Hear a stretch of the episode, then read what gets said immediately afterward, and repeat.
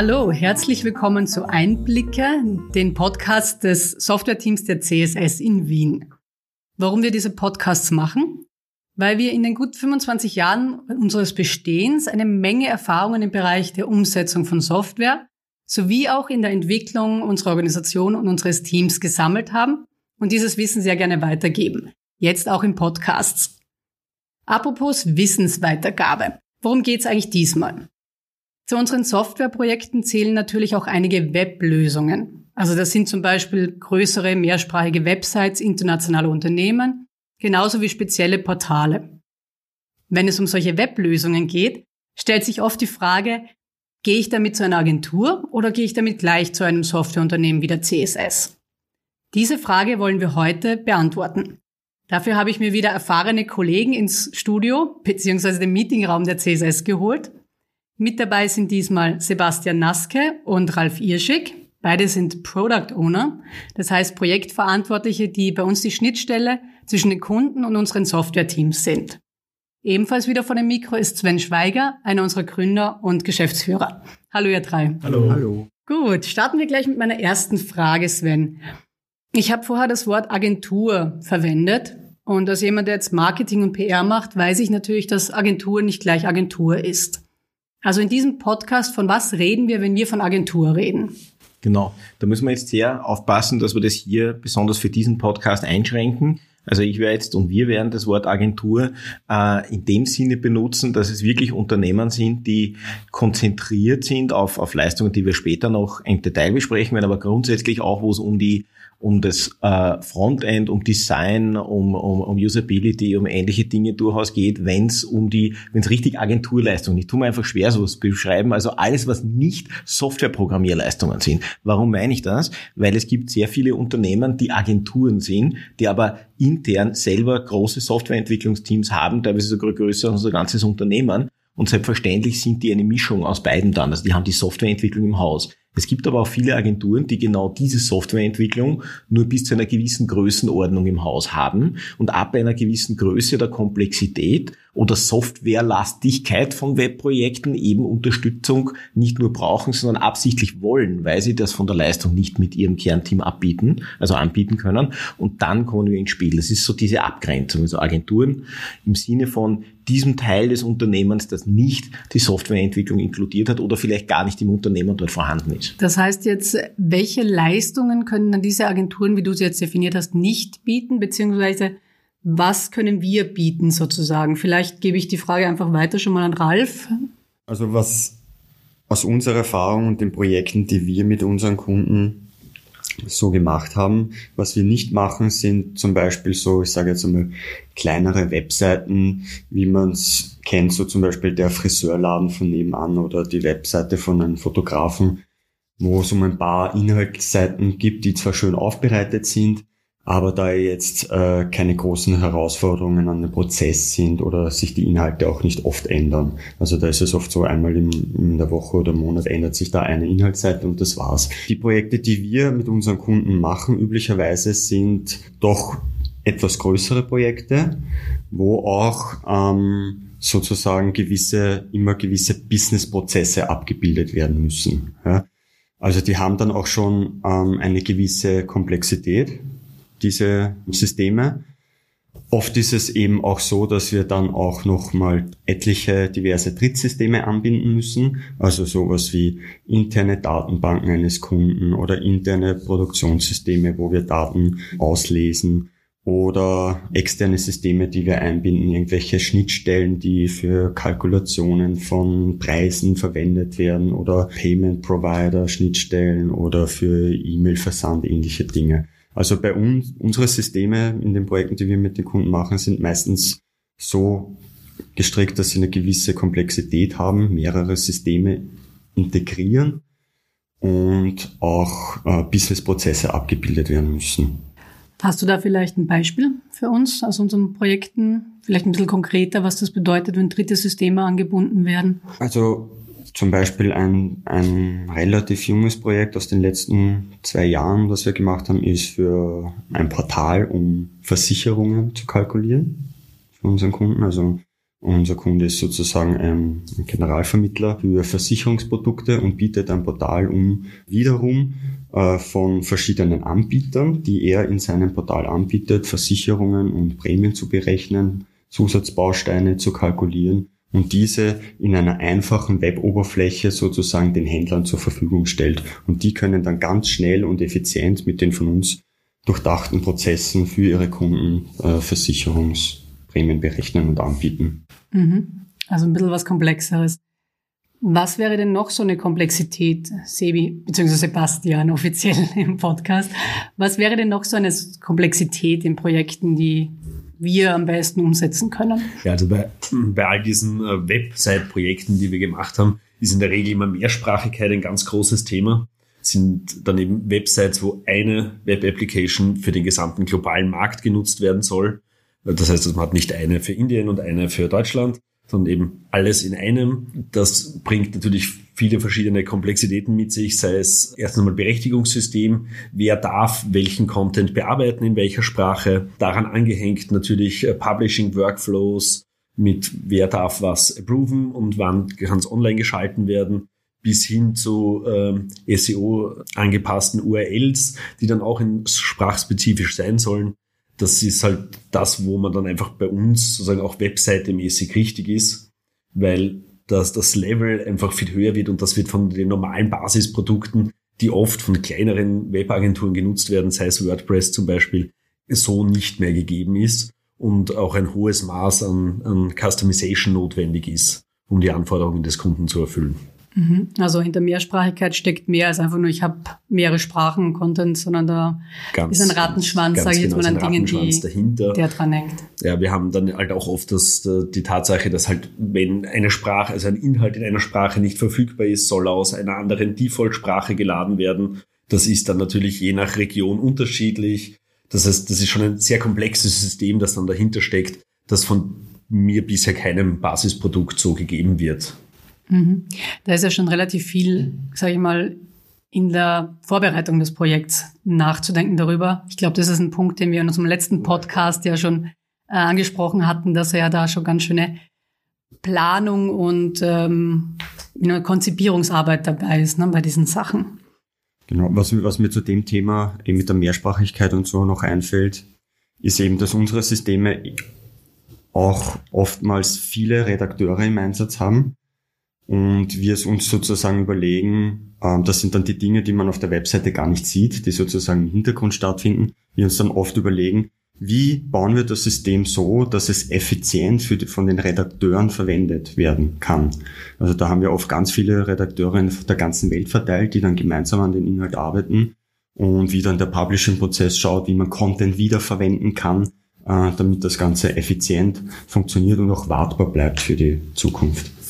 Was mir auch noch dazu einfällt, ist ähm, das Thema, weil du es vorhin angesprochen hast, spezielle Technologien. Also bei uns ist es halt oftmals so, dass auch Kunden mit einer speziellen Technologieanforderung zu uns kommen, zum Beispiel äh, bestimmte Microsoft-Technologie, die eingesetzt werden sollen, weil sie schon Systeme in dieser Architekturlandschaft haben. Das heißt, da kommen schon gewisse Rahmenbedingungen vom Kunden vorgegeben. Das bieten manche Agenturen oder kleinere Agenturen oftmals gar nicht. Übrigens, Ralf, weil du Technologien angesprochen hast noch, ähm, was uns auch auffällt in den letzten Jahren, und das merke ich ja auch, weil ich ja auch an Hochschulen unterrichte, wenn man sich den Unterricht anschaut, dann ist Microsoft als Technologie im Webbereich, im Unterricht bei den jungen Leuten relativ unterrepräsentiert. Das merken wir, wenn wir Leute suchen, die das können. Das heißt also auch, was wir schon auch merken, ist, viele unserer Agenturpartner haben viele Dinge im Haus, aber gerade Microsoft ist sehr oft untervertreten, vor allem wenn es um Kombinationen mit interessanten anderen Produkten wie SharePoint, Navision oder anderen Integrationssachen geht. Dann wird spannend und das ist auch ein, ein USP von uns als CSS, dass wir gerade auf diesem Microsoft-Sektor sehr, sehr stark unterwegs sind, vor allem wenn es um Riesensysteme geht.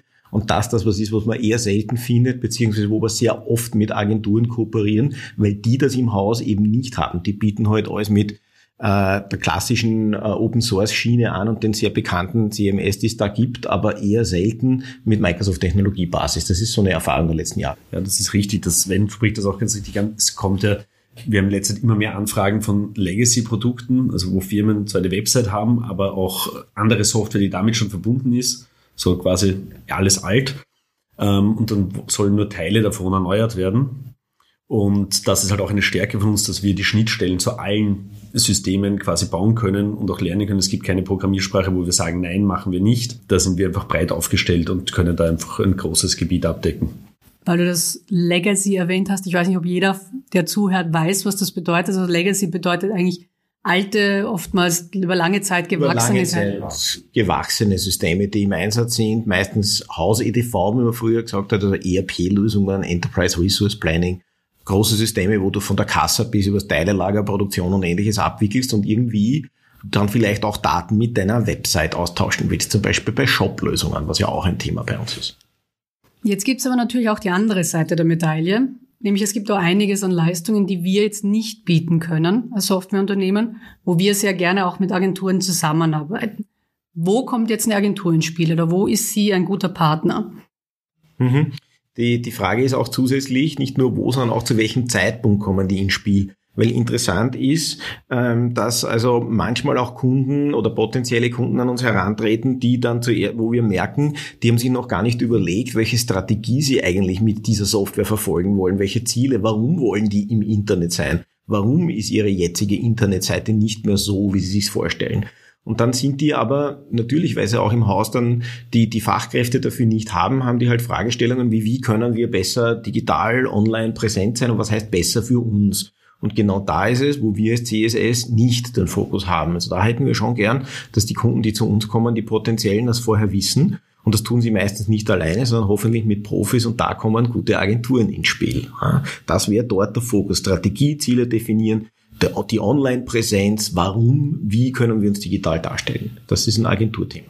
Also an sich Kommunikationsziele, Marketing in diese Richtung. Genau. Was wollen wir damit erreichen? Was haben wir derzeit nicht, was wir gerne erreichen wollen? Warum haben wir das nicht? Wie kriegen wir mehr Besucher auf die Website? Wie, was ist attraktiver? Welche Zielgruppen wollen wir überhaupt adressieren? Sind die alten noch die richtigen? Die ganze Strategie dahinter. Gut, ähm, was gibt's sonst noch, was wir nicht bieten können, was nicht in unserem Portfolio ist? Ja, ein großer Punkt ist davon eh schon angesprochen, immer Design. Ja, wir sind keine Designer, sagen wir auch bei jedem Erstgespräch mit einem Kunden. Wir bauen Business-Software, die zum Arbeiten effektiv ist. Wir können, wenn schon eine Website besteht oder schon Grunddesign besteht, da Anpassungen machen. Wir sind aber nicht die, die Ihnen sagen, welche Farben am besten wie zusammenpassen und wie groß etwas sein soll. Das ist nicht unsere Stärke. Deswegen freuen wir uns auch sehr, wenn Kunden zu uns kommen, die Agenturen haben zum Beispiel, wenn diese Agenturen dann auch gleich die HTML-Vorlagen bauen und wir diese nur noch mit Daten befüttern müssen.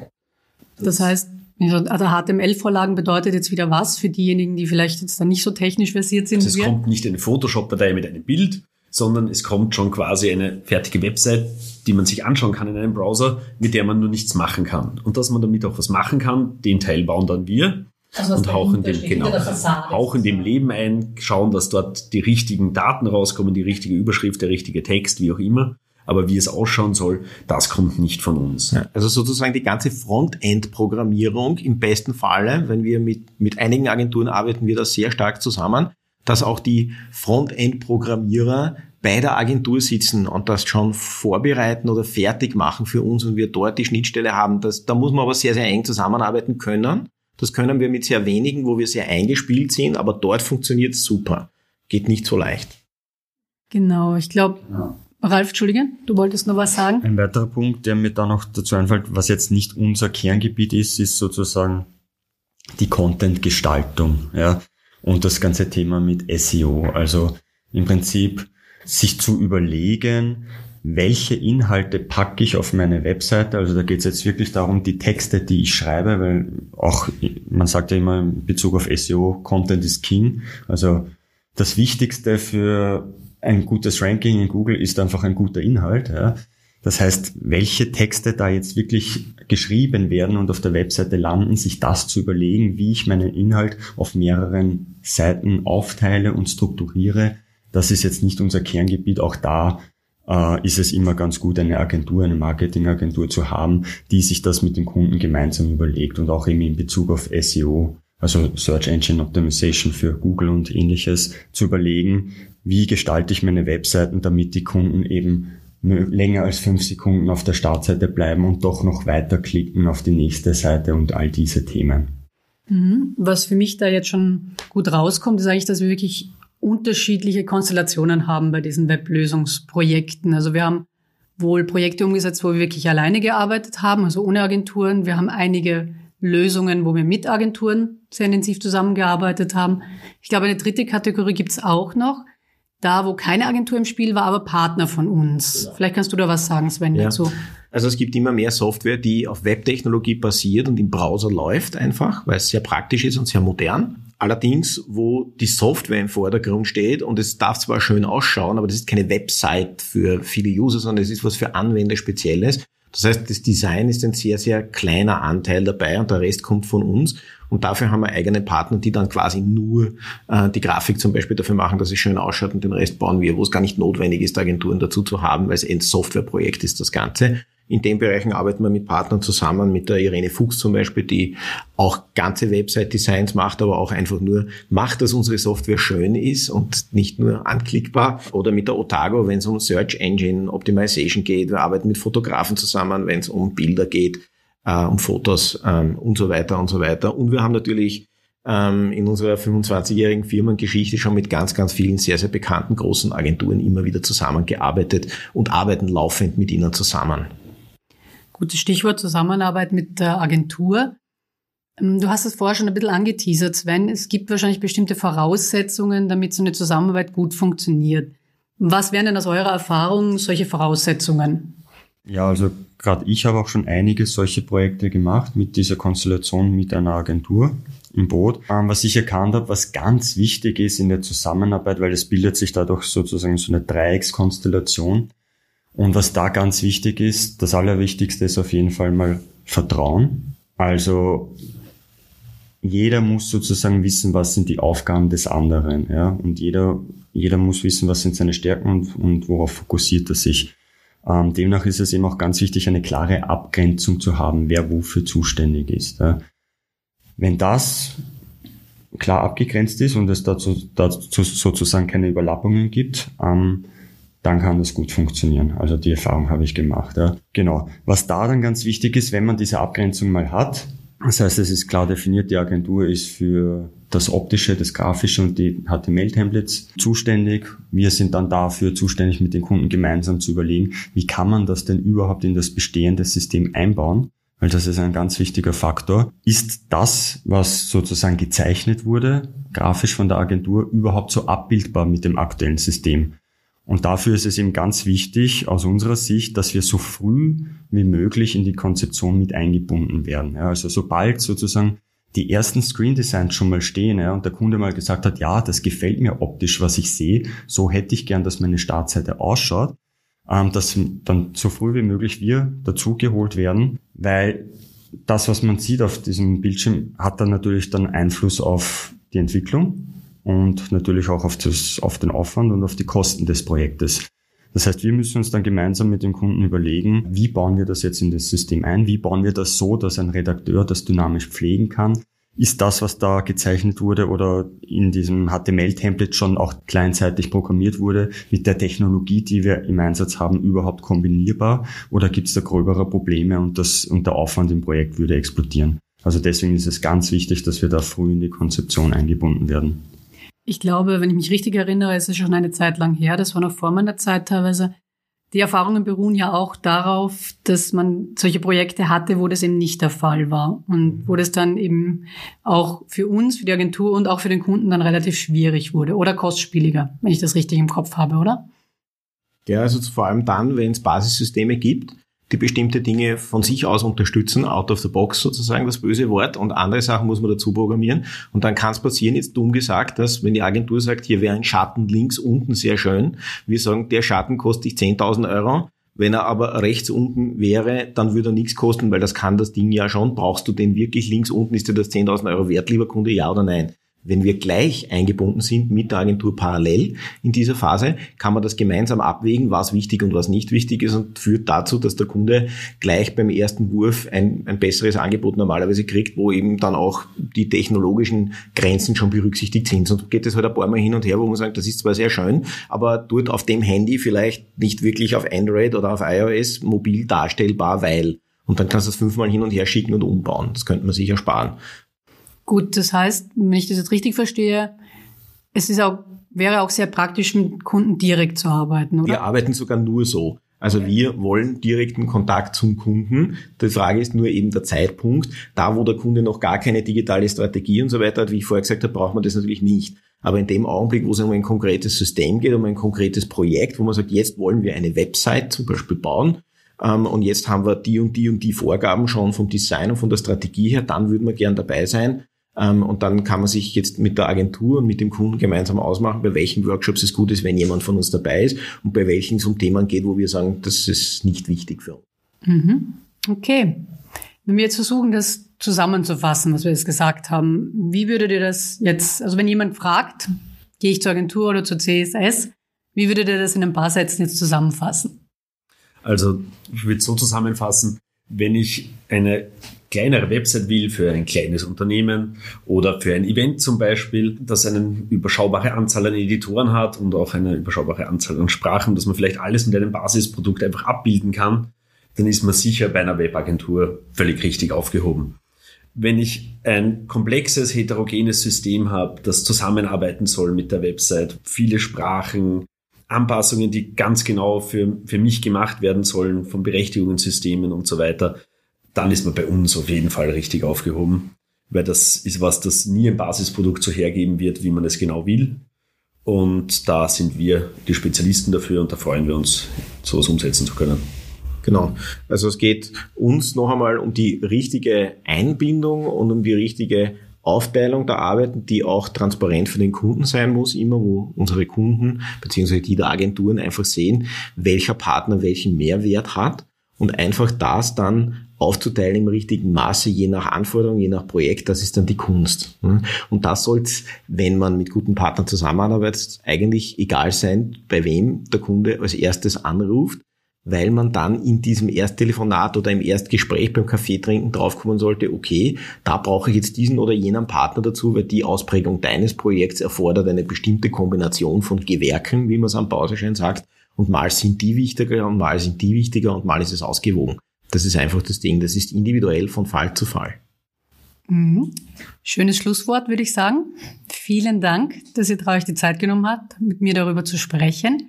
Vielen Dank auch an unsere Zuhörer und Zuhörerinnen, die immer wieder dabei waren. Wir freuen uns schon auf den nächsten Podcast und aufs Wiederhören. Ciao. Okay.